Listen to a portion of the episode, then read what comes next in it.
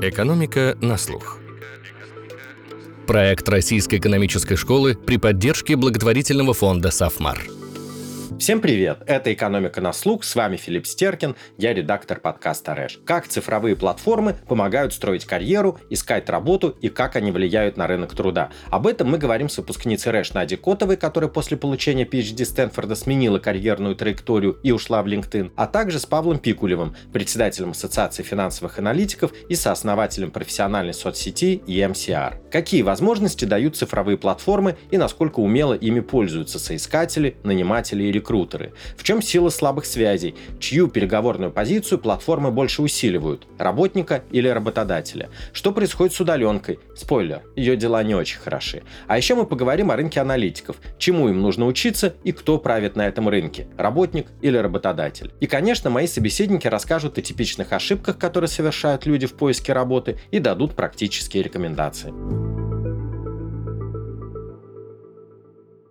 Паша, доброе утро. Надя, добрый вечер. Доброе утро. Доброе утро. У нас 7 утра, у тебя? 9 вечера. Ну вот, отлично. Самое время записать подкаст про рынок труда. У нас у большинства работа не началась еще, а у тебя у большинства закончилась. Или еще не закончилась. А, ну вот, у кого как. Но сначала у меня другой вопрос не про рынок труда, а про науку. Надя, что ты открыла для себя про экономику, как недавний экономист, ученый, теоретик, после PhD Стэнфорда, когда перешла на работу в социальную сеть? Это очень хороший вопрос. Открыл много сложностей, связанных с анализом данных на соцсетях. Например, в LinkedIn мы постоянно экспериментируем, чтобы сделать нашу платформу лучше. И в частности, например, мы работаем много над нашей системой рекомендаций открытых вакансий для кандидатов. Обычно, если мы хотим, например, посмотреть, работает ли наш новый алгоритм лучше старого, мы можем разделить людей на две группы и в одной группе рекомендовать согласно новому алгоритму, алгоритму, а в другой группе рекомендовать согласно старому алгоритму, посмотреть, сколько людей найдет работу в каждой группе. И правда ли, что больше людей смогли найти работу, когда мы рекомендовали согласно новому алгоритму? Оказывается, все не так просто, потому что в социальных сетях все взаимосвязано, и кандидаты конкурируют за одни и те же позиции. Если мы помогаем найти работу одной группе, другой группе этих работ не достанется. И в итоге получится, что сравнивать эти два алгоритма, новый и старый, не так просто на обычных экспериментальных данных, поэтому приходится придумывать новые методологии. В LinkedIn мы разработали специальный алгоритм, в котором вместо того, чтобы разделять людей на две группы, мы сначала разбиваем весь наш граф на кластеры и разделяем эти кластеры на две группы. И тогда тестируем алгоритмы в новые и старые на этих кластерах, а не на индивидуальных подписчиках или пользователей наших сети. И работать с социальными сетями оказалось сложнее, чем я думала до этого. Скажи, а какие возможности на рынке труда дают э, соцсети? Есть ли какие-то данные, которые могут проиллюстрировать э, роль сетей на рынке труда и как эта роль меняется? В целом, цель LinkedIn заключается в том, чтобы сделать работу рекрутеров более эффективной, помочь найти специалистов быстрее, а кандидатам повысить шанс трудоустройства на подходящем месте работы. Есть несколько статей, которые недавно вышли, которые смотрят на то, как социальные сети влияют на пользователей пользователей, помогают ли они им найти работу. И есть такая замечательная теория, которая называется «сила слабых связей». Смысл заключается в том, что когда люди спрашивают о том, как они нашли их предыдущую работу, они обычно отвечают, что нашли работу через знакомых, а не, например, через лучших друзей. И парадокс, ну или разгадка этого парадокса заключается в том, что хотя у людей гораздо больше вероятности найти работу через лучшего друга, у них гораздо гораздо больше знакомых, чем лучших друзей, и находить работу через знакомых в целом вероятность гораздо выше, просто потому что знакомых очень много. И, естественно, когда социальные сети расширяют вот эту сеть контактов знакомых, у людей появляется еще больше знакомых, и это помогает им найти работу. Ну и в частности, например, мой коллега недавно написал статью, которая вышла в Science, о том, что сила слабых связей заключается не только в том, что их много, но и в том, что они вносят разнообразие связи, в поиск различных вакансий. То есть э, люди находят работу через знакомых не только потому, что у них много знакомых, но и еще потому, что их знакомые находятся в совершенно разных индустриях и таким образом приносят очень много интересных возможностей для кандидатов. И эта статья, она была написана с использованием данных LinkedIn. И если кому-то будет интересно, то можно, наверное, будет почитать эту статью. Ты сказала о том, что задача соцсетей – повысить эффективность работников в поиске работы, нанимателей в поисках работников, рекрутеров. А насколько умело они пользуются этими возможностями? Этот вопрос немного зависит тоже от сегмента пользователей. Я думаю, что большая часть людей, которым сейчас около 20, 30, 40 лет, скорее всего, пользуются LinkedIn все-таки для того, чтобы искать работу. Например, больше 50% кандидатов или людей трудоспособного возраста в США являются пользователями LinkedIn, в Канаде этот э, процент немного меньше, около 40%, но все равно в целом очень много людей, по крайней мере, имеют профиль в социальной странице и, наверное, пользуются им, чтобы находить работу. Паша, что ты скажешь о тех возможностях, которые дают соцсети, насколько умело ими пользуются, и в том числе применительно, конечно, к твоему цеху, то есть такому эксклюзивному рынку аналитиков, э, экономистов, ну и их нанимателей? Ну, смотрите, я хочу тут мне несколько тезисов озвучить. Первое, недавно прочитал книгу, ее написал достаточно известный экономический историк Нил Фергюсон, называется «Башня и площадь». Она сравнивает в историческом контексте две системы организации человеческих взаимоотношений, иерархию, репрезентация иерархии является башня, и площадь — это вот традиционный нетворк. Первый мой тезис здесь заключается в том, что нетворк и социальная сеть не появляются эксклюзивно с появлением больших IT-платформ. Но мой любимый пример, что синагоги — это традиционно очень крутые соцсети, которым тысячи лет. И вот как уж там работают бизнес-проекты находят прямо вот вообще. Второй тезис, Нил Фергюсон как раз пишет про силу слабых связей. Они позволяют пересекаться разным нетворкам. То есть нетворки, они тоже как-то кластеризуются. Есть как бы один нетворк, есть другой. И самые большие возможности возникают, когда есть люди, которые достаточно близки к двум или нескольким различным нетворкам. Третий мой тезис заключается в том, что не следует путать IT-платформу с социальной сетью. Мы, допустим, строим свой собственный LinkedIn, здесь платформа называется EMCR, и мой опыт построения этой платформы говорит о том, что прежде всего я строю сообщество, а потом строю IT-оболочку. То есть то, что мы привыкли считать соцсетью, LinkedIn, другие соцсети, то, что пользователь воспринимает саму соцсеть, на самом деле самой соцсетью не является, это является оболочкой. Надо также понимать, что вот когда люди говорят, что нашли работу через network, даже если они нашли кого-то там непосредственно списались через тот же самый LinkedIn или через EMCR, они писались с кем-то, кем их связывают больше, чем просто какой-то линк или верификация скиллзов или знакомства. Их связывает какая-то некая большая общность. Надя, как соцсети влияют э, на зарплату? То есть вопрос про деньги. Способствуют ли они их э, географическому выравниванию? Как они увеличивают переговорную силу? Чью? Работодателя или работника? То есть, с одной стороны, они увеличивают возможности нанимателя, пользователей, соответственно, он может выбирать из большего количества людей, и это увеличивает его переговорную силу. С другой стороны, увеличивается возможность выбора и у работников. Вроде как выигрывают э, оба, но кто-то, конечно, должен выиграть больше. Это хороший вопрос. Я думаю, что с точки зрения теории, когда у кандидатов больше возможностей и у компании больше возможностей найти правильный талант, если они могут найти друг друга, то они в целом могут сформировать замечательные пары работодателей и работников, которые будут очень продуктивны, и поэтому средний уровень зарплат вырастет, и при этом продуктивность вообще всей экономики повысится тоже. В реальности все не так просто. И в частности в LinkedIn, например, мы видим, что обычно все вакансии разделяются на две категории. Есть популярные вакансии, которые привлекают много кандидатов, и есть вакансии, которые не привлекают никаких кандидатов. И эту проблему очень сложно решить, потому что в такой ситуации никому не лучше лучше. Работодатели, которые постят вакансии, которые не привлекают никаких кандидатов, им плохо, потому что они не могут найти подходящих работников быстро, и им приходится держать вакансию открытой много месяцев, прежде чем они могут найти подходящего специалиста на открытое место.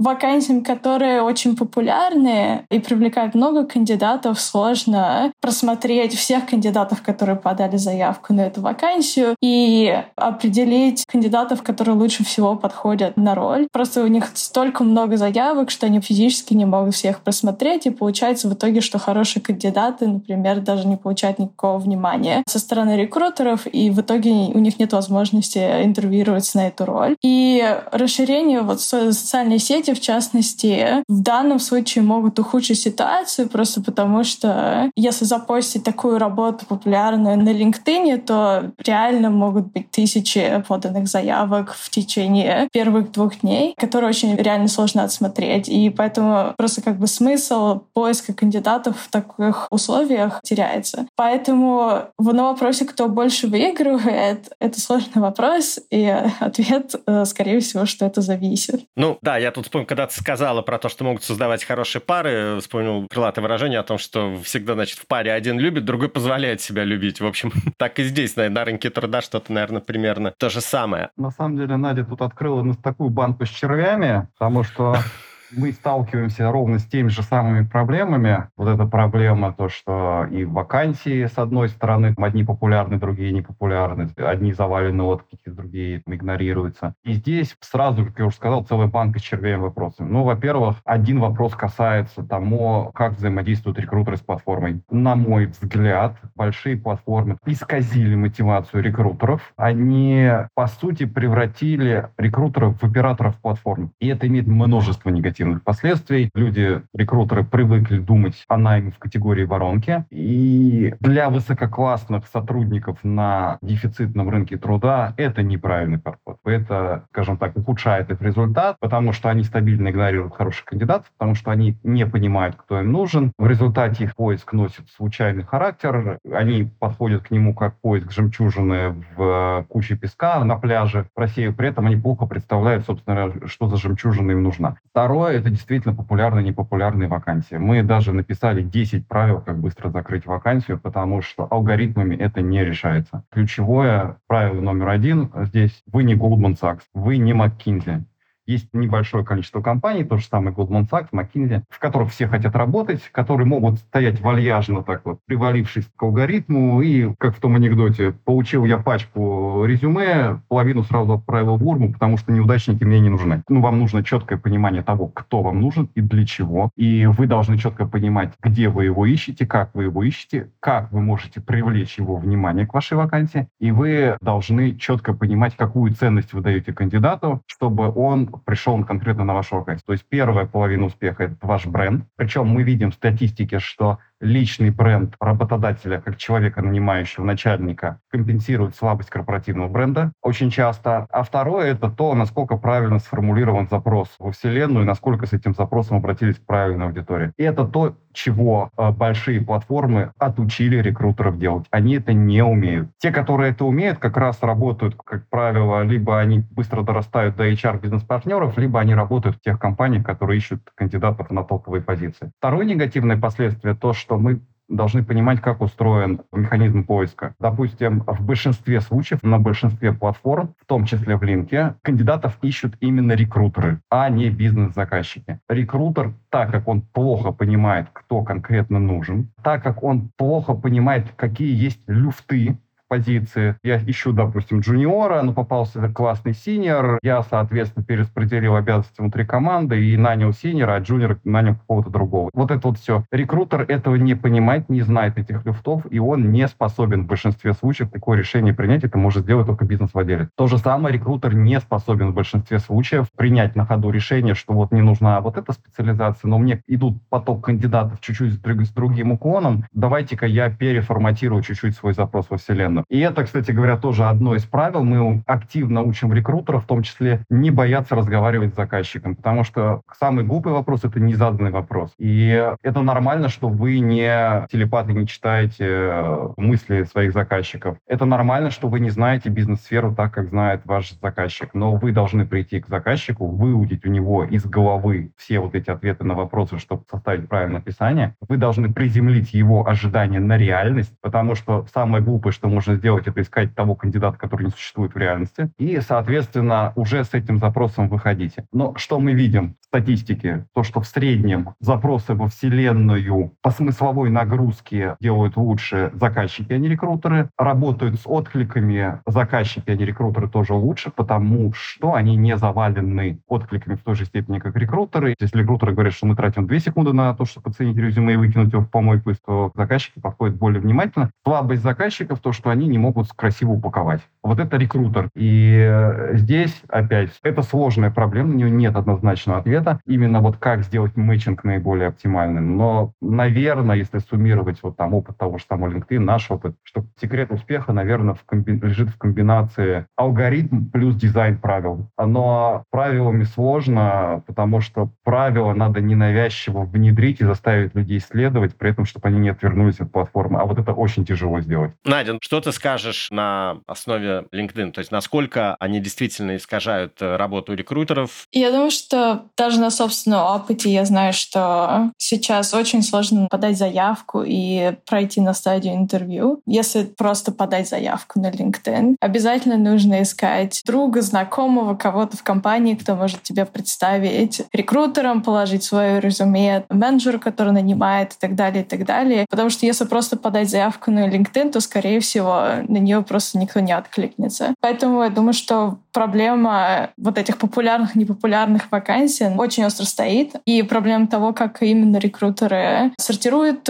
кандидатов, находят талант, тоже довольно остро стоит. У меня на самом деле есть вопрос к Павлу, если можно. Как вы подходите к этой проблеме отбора релевантных кандидатов? Потому что в LinkedIn на самом деле это очень сложная проблема для нас определить, кто подходит, а кто не подходит, и поэтому решаем заваливать рекрутеров кандидатами, потому что мы не можем определить, как из всего пула кандидатов выбрать тех, которые будут наиболее подходящими для вакансий. Здесь это называется work in progress. Эта проблема, она не может быть решена, и она, естественно, дело не решена у нас, но нам проще, потому что вот здесь наша слабость, она же наша сила, а ваша сила, ваша слабость. Сетевой эффект на масштабе EMCR работает на EMCR. Сетевой эффект на масштабе LinkedIn уже работает против LinkedIn. И это большая проблема, и нам легче бить вот в эту точку. Более того, как я уже сказал, что мы исповедуем несколько подходов. То есть первое, что в первую очередь... На самом деле это немножко, вот сейчас я начну говорить ересь. Филипп знает, я как бы очень сильно прокачанный по теме искусственного интеллекта, но на MCR мы в какой-то степени исповедуем анти-AI подход. То есть там, где можно вместо алгоритма сделать дизайн правил, мы делаем дизайн правил. Там, где вместо алгоритма можно позволить сделать выбор человеку, мы позволяем делать выбор человеку. На самом деле, если говорить про производственные масштабы и как бы делать платформу на глобальном уровне, нам просто приходится полагаться на AI. И сложно даже как бы фильтровать даже на очень базовом уровне, потому что мы действительно не знаем, какие кандидаты будут лучше всего подходить позиции, какие нет. Поэтому мы очень широко запускаем сети, просто, по сути, оптимизируя интерес кандидатов в позиции. Это та как бы переменная, которую мы пытаемся максимизировать. Это для каждой работы найти кандидатов, которые будут заинтересованы в работе в плане клика или подачи заявки с самой большой вероятностью. И если подходить к проблеме таким образом, через AI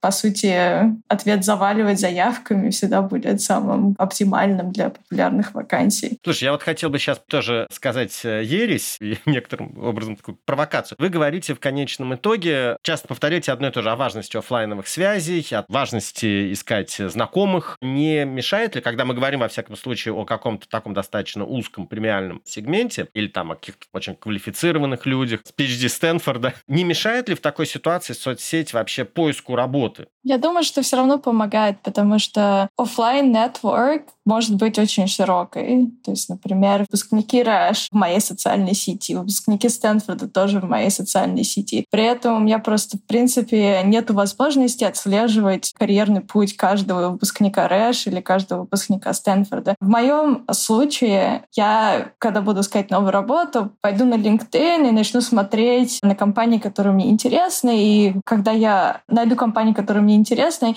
я тогда уже буду смотреть, а есть ли выпускники Рэш или Стэнфорда, который работает сейчас в этой компании. Если да, то тогда я напишу им сообщение или как-то по-другому законтачу и таким образом проявлю свой интерес к вакансии, отошлю мое резюме и так далее, и так далее.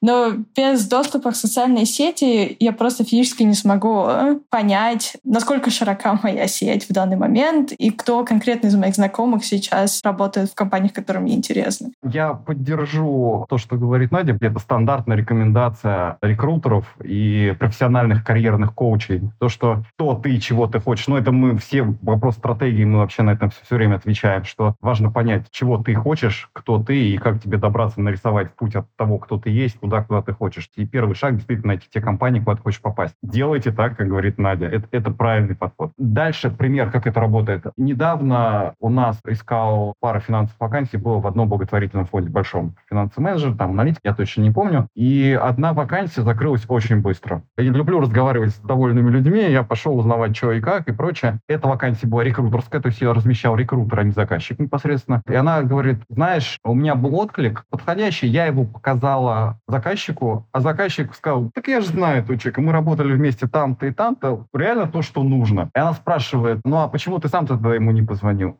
А вот не подумал. То, что люди не осознают. Да, это очень понятно, да. Ты Ши, просто не держишь да. в голове всех своих знакомых, э, естественно, конечно. И ты не знаешь, что из них ищет работу. И ты не можешь действительно, как Надя сказала, оценить масштаб своего нетворка, понять, кто конкретно сейчас в данный момент в поиске и так далее. А тут ты раз разместил, у тебя отклик человек, который ты хорошо знаешь, майн, все. И это реально так работает, так что очень сильно плюсую вот то, что сказала Надя.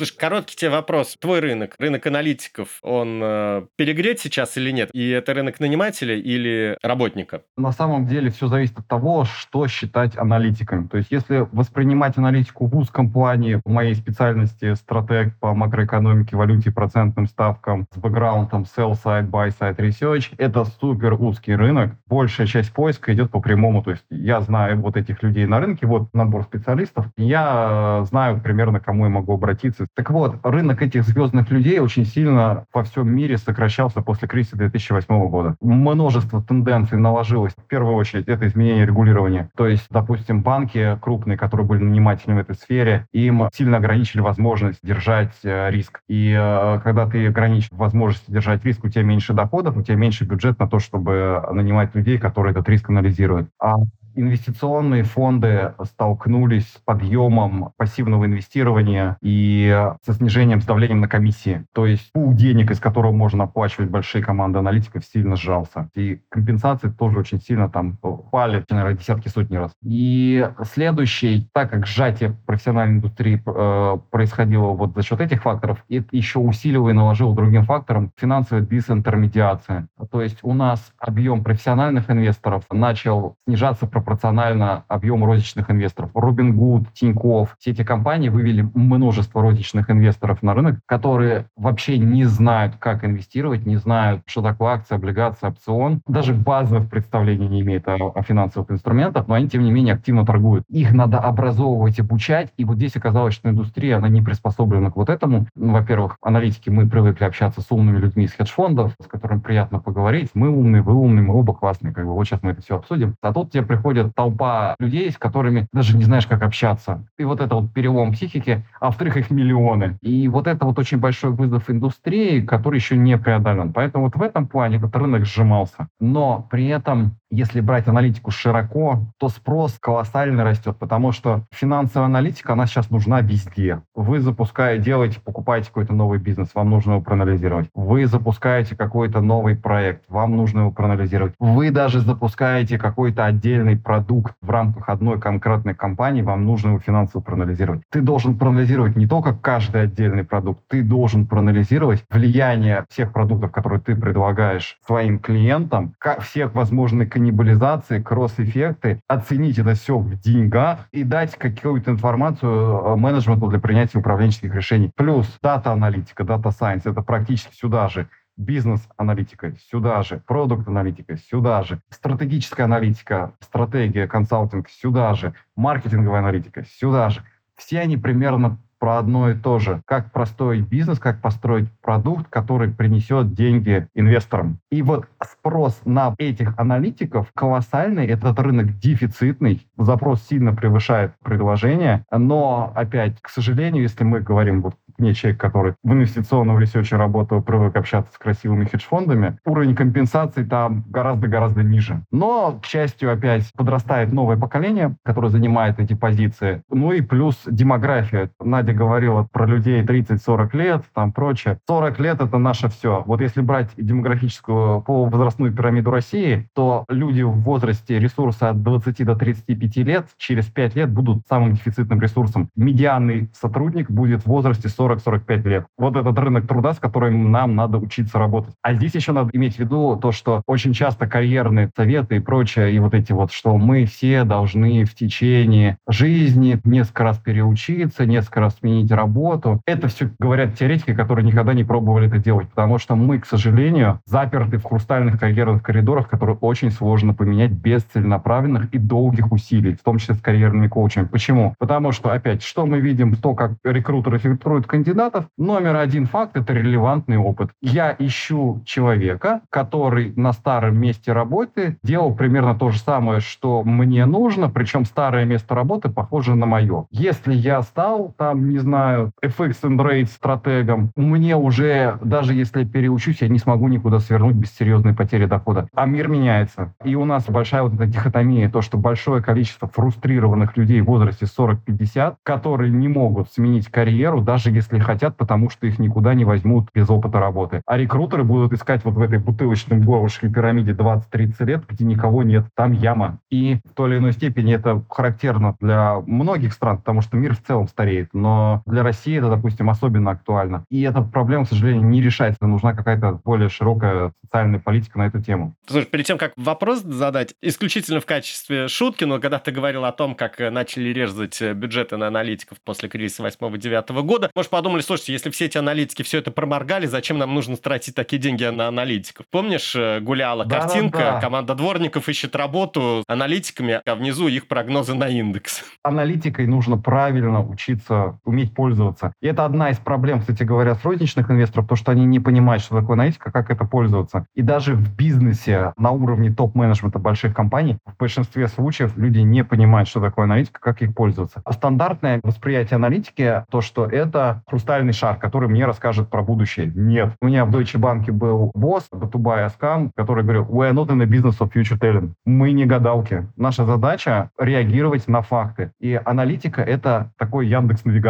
То есть представим себе, что ваш базовый сценарий, базовый прогноз — это какой-то маршрут, который на данный момент времени кажется алгоритмом, аналитиком оптимальным. Есть альтернативный маршрут плюс 30 минут или минус 8 минут. А задача аналитика управляющему или менеджмента сформировать несколько вот таких базовых маршрутов. Более того, информация постоянно обновляется. Как навигатор поставляет о ремонтах приходит информация, о пробках, о перекрытиях. Маршрут постоянно перекладывается. Вот то же самое, что аналитик — это навигатор, который постоянно показывает набор маршрутов. Управляющий — это человек, который принимает решение, каким маршрутом в данный момент пойти. Рискнуть ли мне поехать в объезд или не рискнуть, или, в общем, вот это вот все. Но донести вот эту логику до того, что мы не хрустальный шар, мы навигатор, может только до очень квалифицированного потребителя. К сожалению. Слушай, это, по-моему, спор все время, извини меня, инструменты и пользователя. Инструмент говорит, да ты мной пользоваться не умеешь, а пользователь говорит, слушай, да инструмент не такой.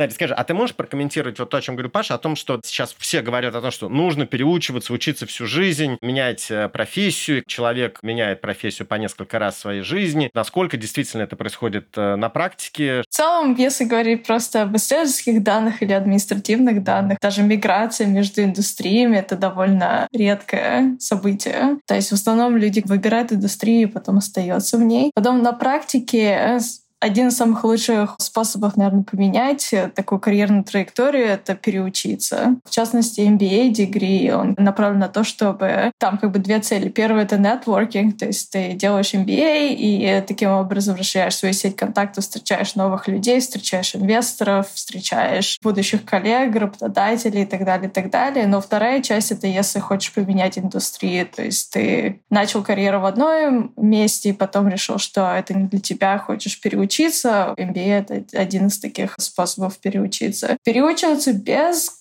как бы образовательного такого диплома, мне кажется, действительно очень сложно, просто потому что опыт работы сильно ценится, и даже если есть какой-то определенный опыт работы в какой-то конкретной индустрии, это будет цениться меньше в другой, просто потому что сразу будет возникать вопрос со стороны рекрутеров, насколько этот человек подходит и так далее, и так далее. То есть, скорее всего, будет возникать этот эффект заваленных заявок. То есть ты как бы подаешься на вакансии, но ты просто, по сути, сразу отвергаешься рекрутерами. Просто просто потому что компетенции не подходят на бумаге под вот эту подходящую роль. Но я лично пока не собираюсь менять свою карьерную траекторию. Еще пока мало личного опыта, чтобы Ну, ты ее недавно совсем сменила, собственно говоря, карьерную траекторию. Не так много времени прошло. Я сменила сразу после образовательного диплома. Это гораздо легче. Но на самом деле степень PhD позволяет мне подаваться на вакансии, на которые я не смогла бы сразу податься, например, с дипломом просто андерграда там из колледжа. Специфика моей работы зависит от вот этого скиллсета и каких-то навыков, которые я получила, пока делала PhD. Но это на самом деле не очевидно, что нужно было делать PhD, чтобы оказаться на моей данной роли после PhD. Я думаю, что карьерный рост мог бы быть на самом деле гораздо выше, если бы я начала работать в моей индустрии сразу после колледжа и не делала бы PhD. Это просто про то, что смена карьеры — это действительно сложный шаг. И даже перейти из академии в индустрии не было довольно сложно, но я думаю, что я потеряла примерно где-то несколько лет в карьерном росте из-за того, что я решила сначала заниматься академическим ресерчем, а не пойти в индустрию сразу после Рэш. Это прям вообще вот такие интересные слова от выпускника PhD-программы Стэнфорда. Продолжая дальше идти по пути рекомендаций, советов. Надя, а вот скажи, а ты можешь э, сформулировать какие-то топовые ошибки, которые делают люди, когда заполняют свое резюме? Какой-то топ практических приемов, которые нужно использовать? Ну, кроме, естественно, да, базово подумать, что ты, собственно говоря, хочешь конкретно. Какие-то топ приемов, которые стоит использовать, чтобы робот обратил на тебя внимание, чтобы он выцепил твое резюме, чтобы позвали на собеседование, про роботов не знаю. А на основе личного опыта обычно резюме смотрели либо рекрутеры, либо заказчики, работодатели. И подход там немного другой. Кроме очевидного, что лучше избегать описок, ошибок, неправильной грамматики, нескладного текста в резюме. Я думаю, что самая распространенная ошибка, которую встречала среди резюме на моем уровне, это недостаточно деталей в резюме. Резюме должно демонстрировать компетенции, которые я люблю раскладывать в три категории. Первая категория — это лидерство, вторая категория — это профессиональная экспертиза, навыки, и третья категория это способность довести дело до конца. И резюме должно демонстрировать в идеале все три компетенции. Резюме должно демонстрировать то, что человек способен проявлять инициативу, любознателен, независим и так далее. Это лидерство. Второе, что есть профессиональные навыки. В моем случае в сфере аналитики, анализа данных — это навыки программирования, навыки эконометрики, навыки статистики, навыки research а и так далее, и так далее. И последняя компетенция — способность доводить дело до конца. Нужно продемонстрировать, что есть какие-то конкретные примеры, когда был какой-то конкретный результат. И если был конкретный результат на предыдущей роли, каких-то проектов, этот результат нужно демонстрировать в резюме. Очень часто резюме недостаточно сигнализирует инициативу кандидата и недостаточно сигнализирует, какой именно был результат достигнут кандидатом на предыдущей роли. То есть фразы довольно довольно размытые. Могу привести пример. Если, например, люди, которые переключаются из академии в индустрию, очень часто включают свои исследования или публикации, research в резюме. И обычно очень часто они включают его как просто как бы название статьи и когда оно было опубликовано. Это очень довольно часто нормально включать в академическое резюме, но для индустрии этого недостаточно.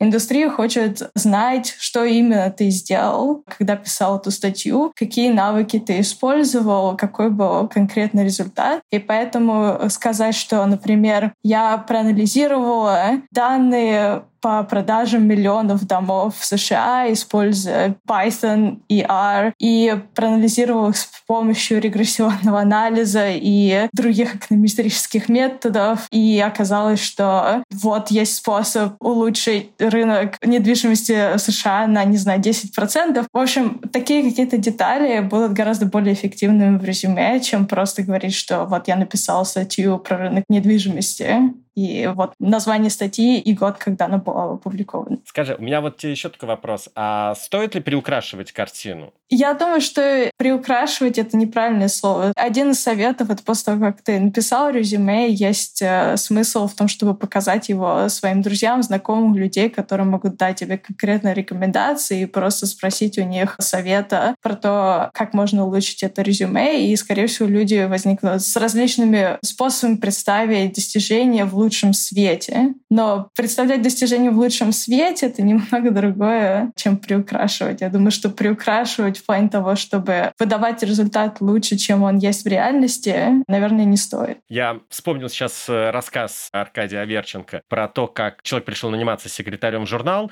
и в ответ на каждую проблему, о которой говорил редактор, он сразу же подходил к телефону, поднимал трубку, говорю, сейчас через минуту я эту проблему решу, набирал э, какой-то номер, э, с кем-то разговаривал и говорю, все, ваша проблема решена. Ну и в конце редактор говорит, да, окей, слушайте, мы вас, конечно, берем на работу, только вы не могли бы еще позвонить на телефонную станцию, чтобы нам телефон подключили наконец-то. Паша, что скажешь? У нас свой угол зрения, он, безусловно, есть, но это то, где помогают карьерные коучи. То есть мы не будем притворяться, что мы специалисты, потому что это вот все-таки область такой специализированной экспертизы. То есть это вот дисклеймер такой, который я должен сделать, то, что мы не карьерные консультанты. Ну так вот, первое, что мой тезис. Нету никакого дженерик резюме. Невозможно составить резюме на все цели. Шаг номер один – четкое понимание того, чего ты хочешь. Какая компания, какая индустрия, какая роль. Второе, четкое понимание того, кто ты есть, твой бэкграунд, твой опыт, сильные, слабые стороны. Третье, упаковка твоего личного опыта под запросы именно твоей целевой позиции. Это ключевое. То есть вот поэтому как бы мы отчасти кандидатам объясняем, что стратегия «я откликнулся на 100 вакансий и посмотрите, у меня воронка, там столько-то приглашений на интервью», она неправильная. Правильно найти целевые вакансии, которые тебе нужны, правильно целевым образом упаковаться и правильно откликаться только на них, уже осознанно будучи упакованным на них. Что касается того, как упаковываться. Ну, во-первых, как я уже сказал, как бы это ни было грустно, нерелевантный опыт — это минус. Регулярный кейс. Выпускник РЭШ, открывая резюме, шикарная вообще академическая успеваемость. Ну, вообще классное резюме стажером. Сразу на скидку несколько мест, куда могли бы с удовольствием взять стажером. Но в резюме и в профиле стоит техник ООО АБВГД. Если заказчик еще посмотрит резюме, рекрутер 100% не полезет смотреть, что он там рэш и все академическая успеваемость. Он даже не поймет, что ему там 20 лет. Он сразу отправит его в мусор, потому что это не то, что им нужно. И более того, заказчики, к сожалению, даже даже заказчик с меньшей вероятностью, но сделает то же самое. Номер один. Не надо нерелевантного опыта. То есть поймите, что вам нужно для данной конкретной позиции, и даже если ваш опыт не релевантен, не приукрашивайтесь, просто попытайтесь переупаковать, найти те моменты, которые релевантны для данной позиции и подсветить именно их. А если говорить о выпускниках, то выпускникам, в общем-то, важны две вещи умненький и активный. Умненький это что? Это академическая успеваемость. Покажите вашу академическую успеваемость. Активный – это участие во всех проектах. Студенческие клубы, профсоюзы, сообщества, волонтерство, что угодно. Вот эти вот проекты социальные покажут, что активный, инициативный – это то, что говорил Надя. Ну, хард-скиллы хорошо. То есть, если раньше писали Excel, потом SQL, сейчас Python. А базовый набор хард-скиллов, он тоже должен быть безусловно. Ну вот, умненький, инициативный базовый набор хард-скиллов, отличный набор специалистов. Чем больше вы по каждому из вот этому, молод, начинающего, чем больше вы по каждому из вот этих направлений подсветите и сфокусируетесь под данную конкретную задачу, тем больше вероятность на вас обратят внимание. Если у вас уже есть какой-то опыт, то здесь идет именно упаковка под задачу и фокус на достижение. То же самое не имеет смысла делать резюме со времен царя Гороха. Смотрят последние 10 лет. Есть неочевидные фишечки, которые я слышал от э, профессиональных рекрутеров. Вот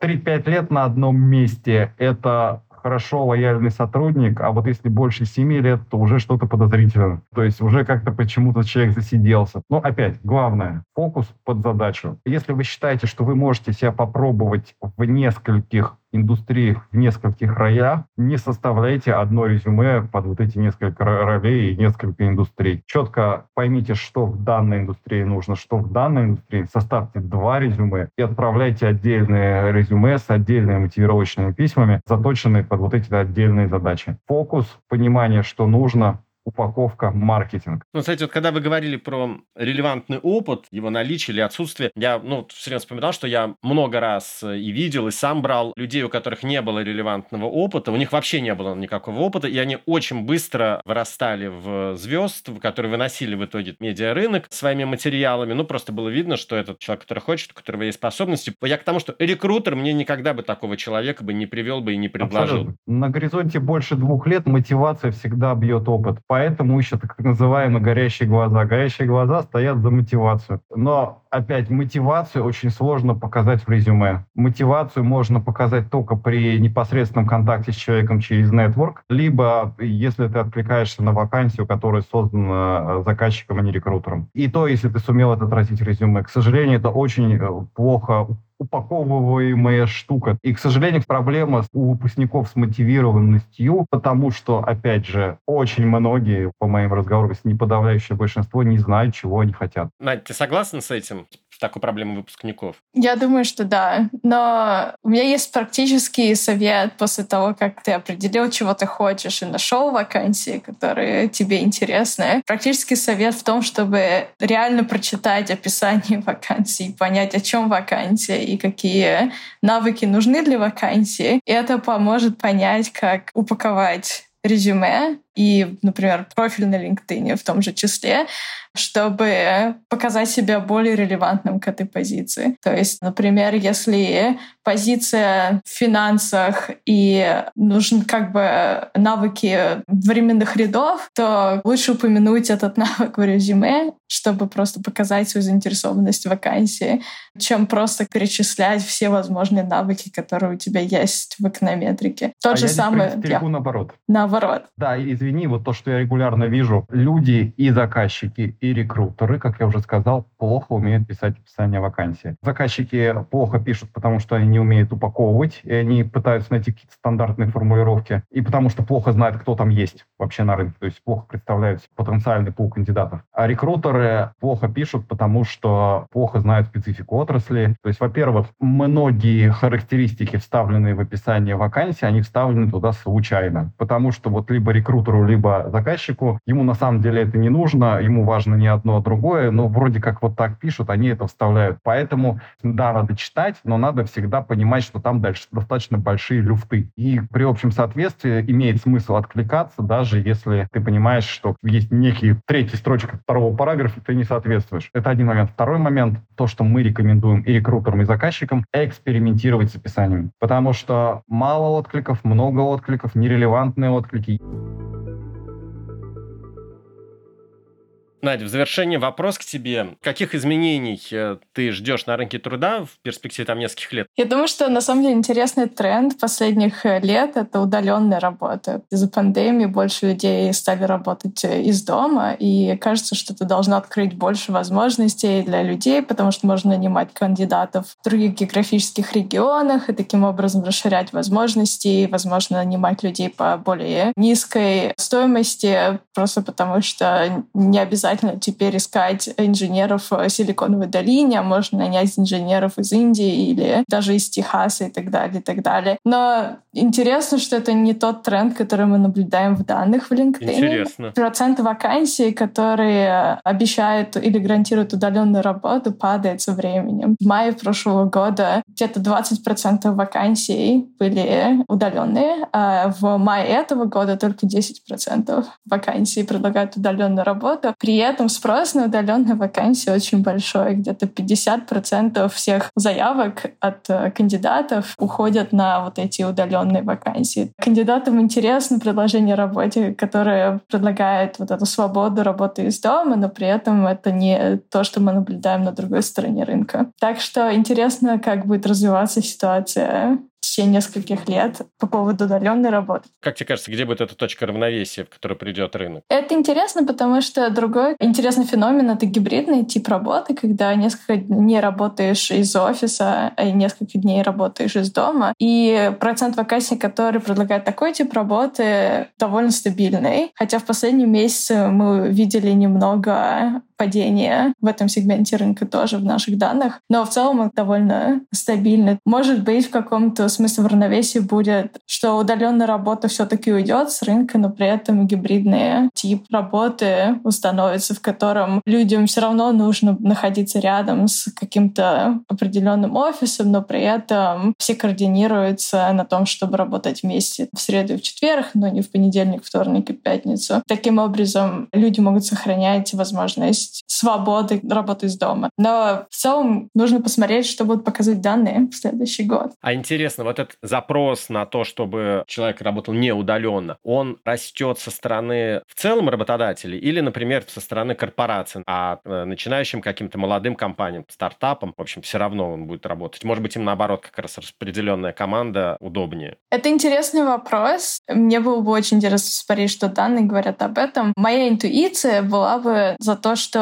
большим корпорациям менее важно, что люди находятся в одном офисе вместе, просто потому что сейчас, в принципе, разные команды уже работают из разных офисов. Может быть такое, что все инженеры работают из офиса в Сан-Франциско, все бизнес-аналитики работают из офиса в Сиэтле. То есть такое довольно часто наблюдается, и в итоге, когда происходят какие-то совместные встречи, то это все происходит удаленно по Zoom. В то время как стартапу, мне кажется, очень важно решать вопросы вопросы быстро. Нужно, чтобы люди просто были в офисе и таким образом могли работать друг с другом. Да, это очень интересно, потому что когда все перешли на удаленку, ну, большая часть рынка перешла на удаленку, и это долго сохранялось, казалось, что все, на рынке труда произошла революция. Вот оказывается, вот он дрейфует все равно. Ну, интуитивно это вроде было заметно, но оказывается, что он действительно дрейфует в сторону «возвращайтесь все к станку». Надя, Паш, спасибо вам большое. Пожалуйста, спасибо за приглашение. Спасибо. Рынок труда сейчас сталкивается с давлением, ну буквально со всех сторон. И еще долго он будет искать точку равновесия и учиться пользоваться новыми техническими возможностями. Цифровые платформы, как мы выяснили, лишь подтверждают это. Как и во всем, при поиске работы широта выбора усложняет его, но помогает принять оптимальное решение. Главное – понимать, чего ты хочешь и как двигаться к своей цели. Это, собственно говоря, изучает экономическая наука, о которой мы рассказываем в нашем подкасте. Все выпуски, а также тезисы к ним опубликованы на портале Рэш где вы также найдете множество материалов об экономике, финансах и образовании. Например, сможете проверить свои знания с помощью разных тестов. До скорых встреч в экономике на слух!